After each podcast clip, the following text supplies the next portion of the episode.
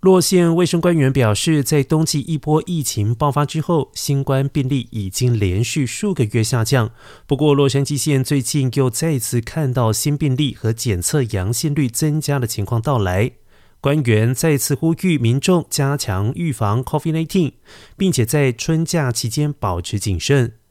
而过去七天每天报告平均新增病例数已经攀升到九百六十例，比起一周前的平均七百八十三例，增加了百分之二十三。然而，随着高度传染性的 Omicron 亚变异株 BA.2 在洛杉矶县蔓延，截至三月十九号的这一周，BA.2 病例已经占了百分之四十七。洛杉矶县卫生局局长费雷尔呼吁洛县居民在春假聚会前后都要接受检测，并且在室内公共场所戴上口罩，以保护自己。